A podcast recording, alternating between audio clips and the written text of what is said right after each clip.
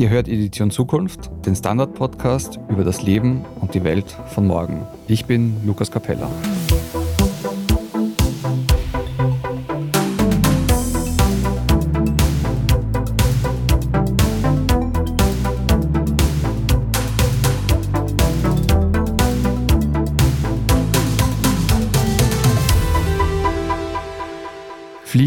Ist die klimaschädlichste Art, ein Reiseziel zu erreichen. Bei einigen Menschen macht sich das bereits in Form von Flugscham bemerkbar.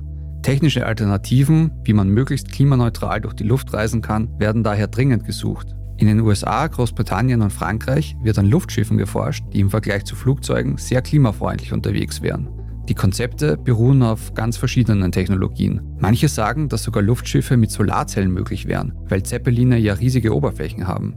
Wie lange und auf welchen Routen über den Atlantik so ein Solarschiff unterwegs wäre, hat der deutsche Informatikprofessor Christoph Pflaum von der Friedrich-Alexander-Universität Erlangen-Nürnberg erforscht. Das war eine Zusammenarbeit mit der TU München.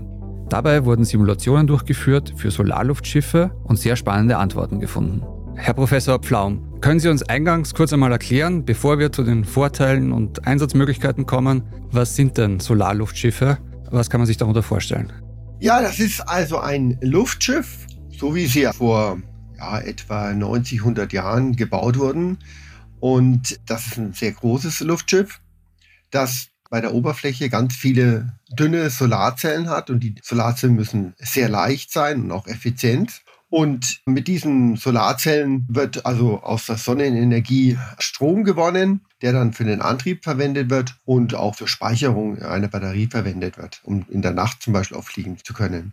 Also das wäre so die Art von Solarluftschiffen, die wir untersucht haben in unseren Forschungsarbeiten. Aber es gibt auch noch andere Solarluftschiffe, die jetzt nicht für Personen- oder Gütertransport sind. Das sind dann so Höhenluftschiffe, die werden auch schon intensiv gebaut. Jetzt muss man dazu sagen, in der Personenbeförderung, so wie in einem Flugzeug von Austrian Airlines oder der Lufthansa, sind Luftschiffe mit Solarzellen natürlich noch nicht im Einsatz. Wenn das klappen würde einmal, was wäre der Vorteil oder die Bedeutung im Hinblick auf die aktuelle Luftfahrt?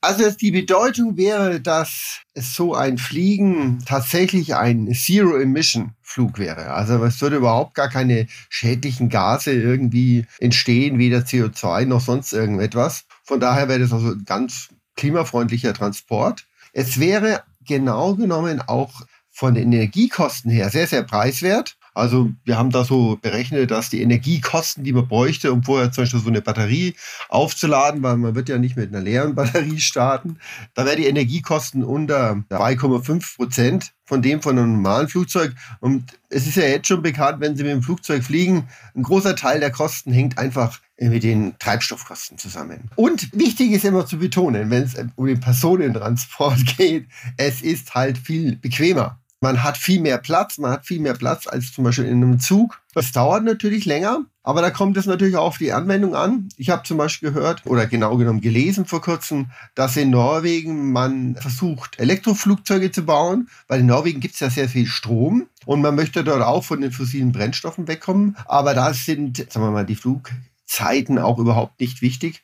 weil man nur sehr kurze Flugstrecken hat, aber man muss halt fliegen, weil man zu gewissen Orten überhaupt nicht hinkommt. Also von der Anwendung her gibt es ganz viele Anwendungen für Solarluftschiffe.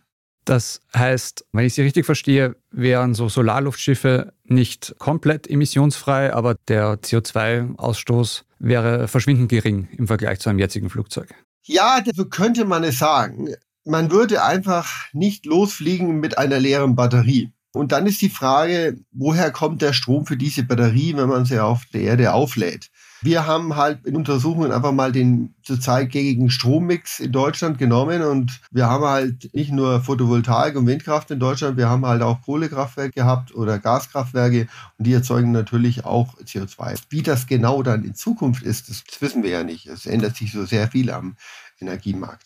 Okay, also das hängt dann einfach am Energiemix, wie diese Batterie aufgeladen wird. Genau, genau um nochmal über diese Art des Reisens, was das für ein Reisen wäre, zu sprechen. Und Sie haben ja dankenswerterweise an Ihrer Universität, der Friedrich-Alexander-Universität Erlangen-Nürnberg, gemeinsam mit einer Professorin der TU München eine Fahrt eines solchen Solarzeppelins simuliert, und zwar den Weg London-New York. Können Sie ein bisschen erklären, wie lange würde man dafür benötigen, in welcher Geschwindigkeit würde man reisen und auf welcher Route?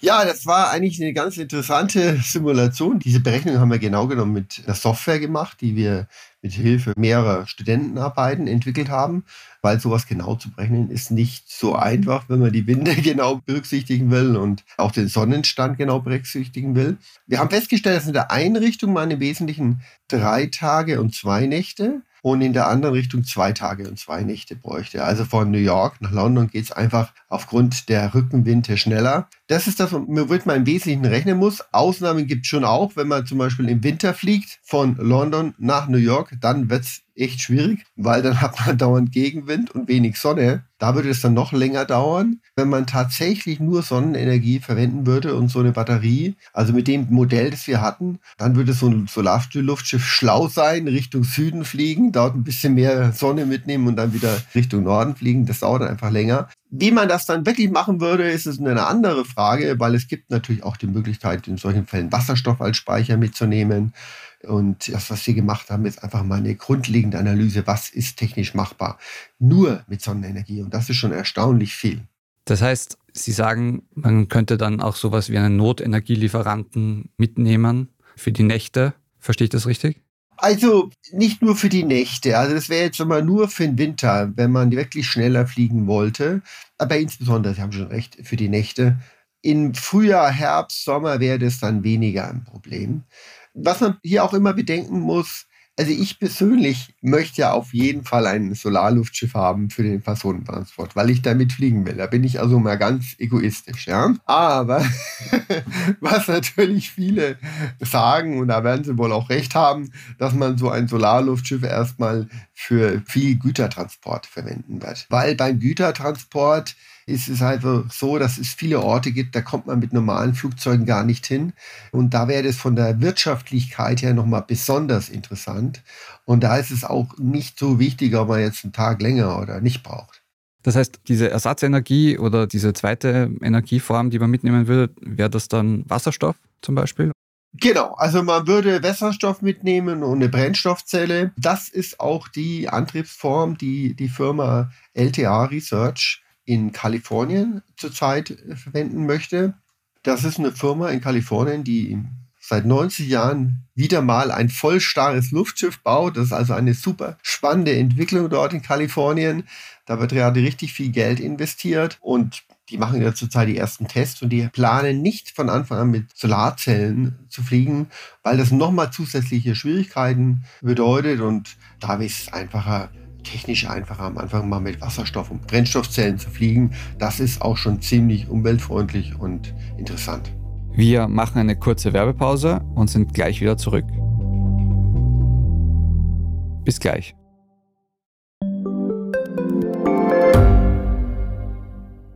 Gibt es außerirdisches Leben? Haben Tiere ein Bewusstsein? Können wir durch die Zeit reisen? Es gibt so viele große Fragen, die uns Menschen seit Jahrtausenden beschäftigen. Aber erst jetzt kann die Wissenschaft Antworten darauf liefern. Oder neue Rätsel entdecken. Ich bin Tanja Traxler. Und ich bin David Rennert.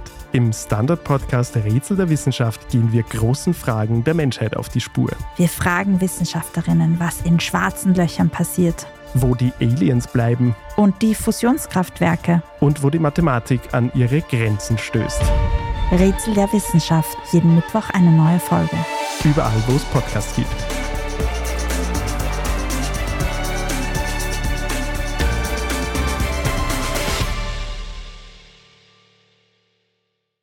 Jetzt vielleicht mal aus Sicht der potenziellen Passagiere gefragt. Haben die zu Recht Angst, wenn sie sagen, bei zu wenig Sonne oder bei zu vielen Wolken stürzt das Solarluftschiff vielleicht ab?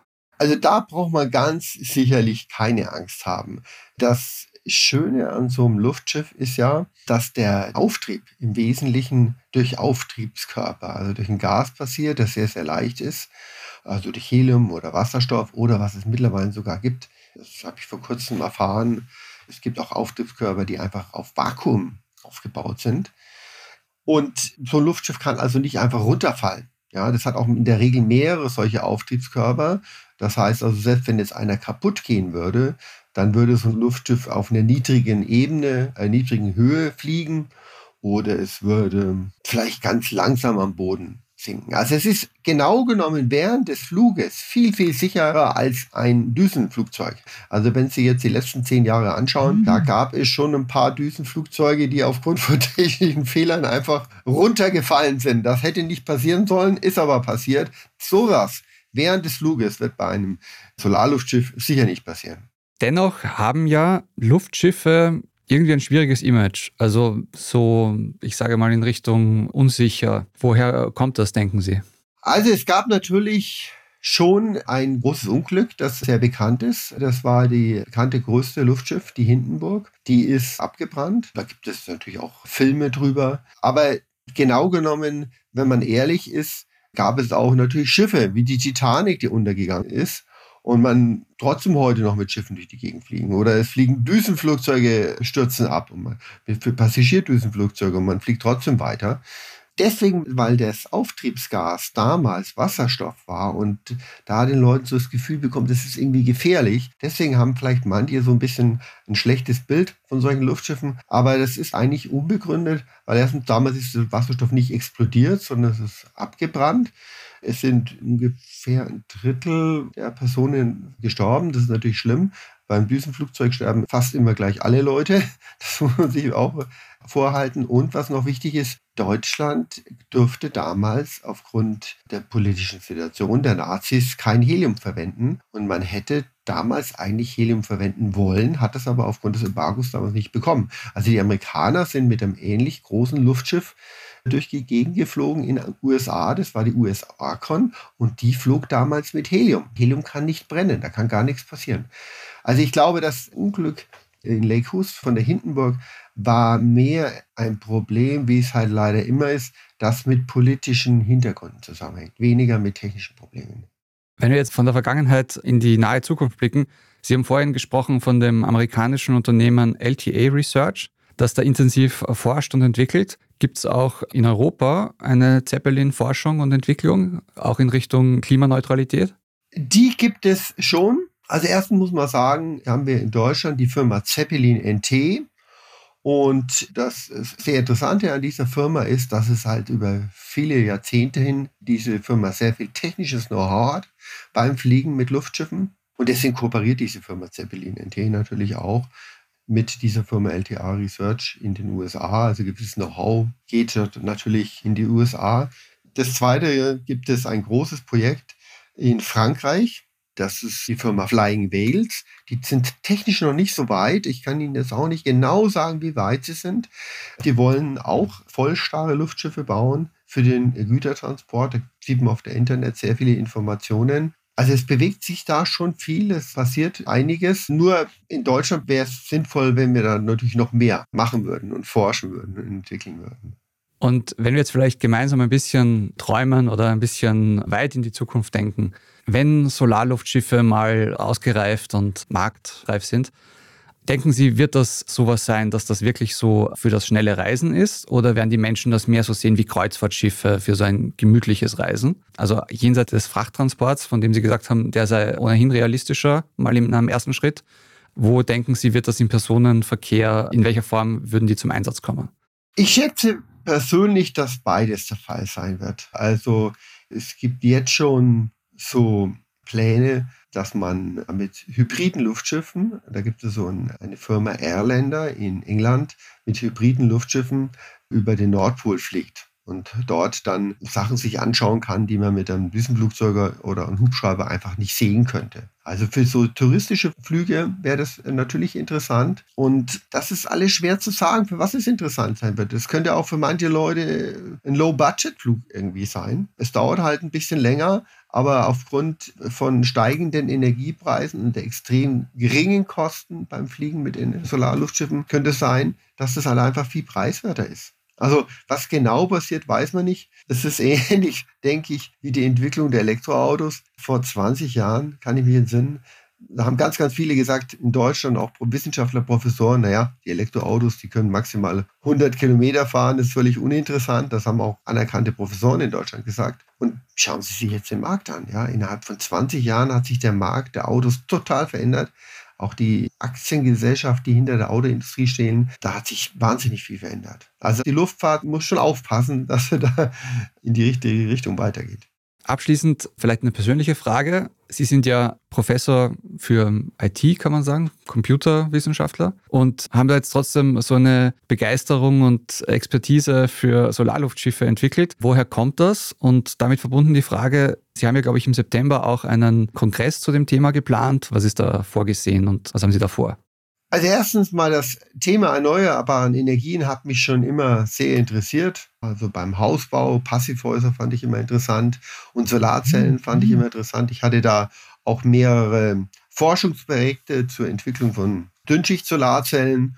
Und mein Beitrag von der Wissenschaft war immer ein Beitrag, der mit Informatik zu tun hat, also mit Simulation und Berechnung. Und das ist ja allgemein bei technischen Geräten heute so, fast alle technischen Geräte werden vorher simuliert, berechnet, bevor man es baut, weil das einfach viel preisgünstiger ist, erstmal etwas zu berechnen und zu schauen, wie macht man es richtig, bevor man dann nachher wieder alles umbaut.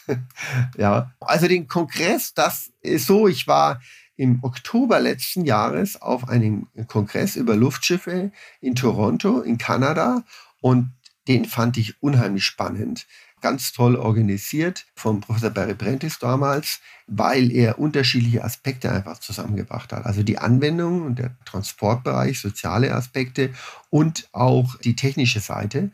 Und in diesem Jahr war keine ähnliche Tagung in dem Bereich geplant und habe ich gesagt, ja, wir müssen das jetzt einfach machen es wird, passiert so viel im Bereich Luftschiffe, Höhenluftschiffe, Luftschiffe für Güter und sonstigen Transport. Wir müssen so unbedingt so eine Tagung machen. Und weil wir bei uns an der Uni auch andere Professoren haben, die sich technisch für sowas interessieren und in dem Bereich schon arbeiten, habe ich gesagt, okay, Ende September, wir machen da eine Tagung in Nürnberg über elektrische Luftschiffe, organisieren das zusammen mit verschiedenen Kollegen, die in dem Bereich sich auskennen. Und ja, ich glaube, da ist zurzeit recht viel Begeisterung für diese Tagung und jeder ist gerne eingeladen. Es gibt auch was Gutes zum Essen. ja, Herr Professor Pflaum, vielen Dank für Ihre Zeit und für Ihre Ausführungen. Ja, gerne. Hat mich gefreut, mit Ihnen ein Interview zu machen. Damit auch ein herzliches Dankeschön an euch, liebe Hörerinnen und Hörer. Was denkt ihr? Werden wir in naher Zukunft mit Solarluftschiffen reisen können? Vielleicht sogar von einem zum anderen Kontinent? Schreibt uns euren Kommentar auf der Standard.at slash Zukunft Dort findet ihr auch viele weitere Artikel rund um das Leben und die Welt von morgen. Wenn euch der Podcast gefällt, dann lasst uns doch eine Bewertung da. Unterstützen könnt ihr uns, wenn ihr für den Standard zahlt, zum Beispiel mit einem Abo. Alles weitere dazu auf abo.derstandard.at. Die nächste Folge Edition Zukunft erscheint wie immer in zwei Wochen. Nächste Woche erscheint bereits eine Folge Edition Zukunft Klimafragen. Bis dahin alles Gute und bis zum nächsten Mal.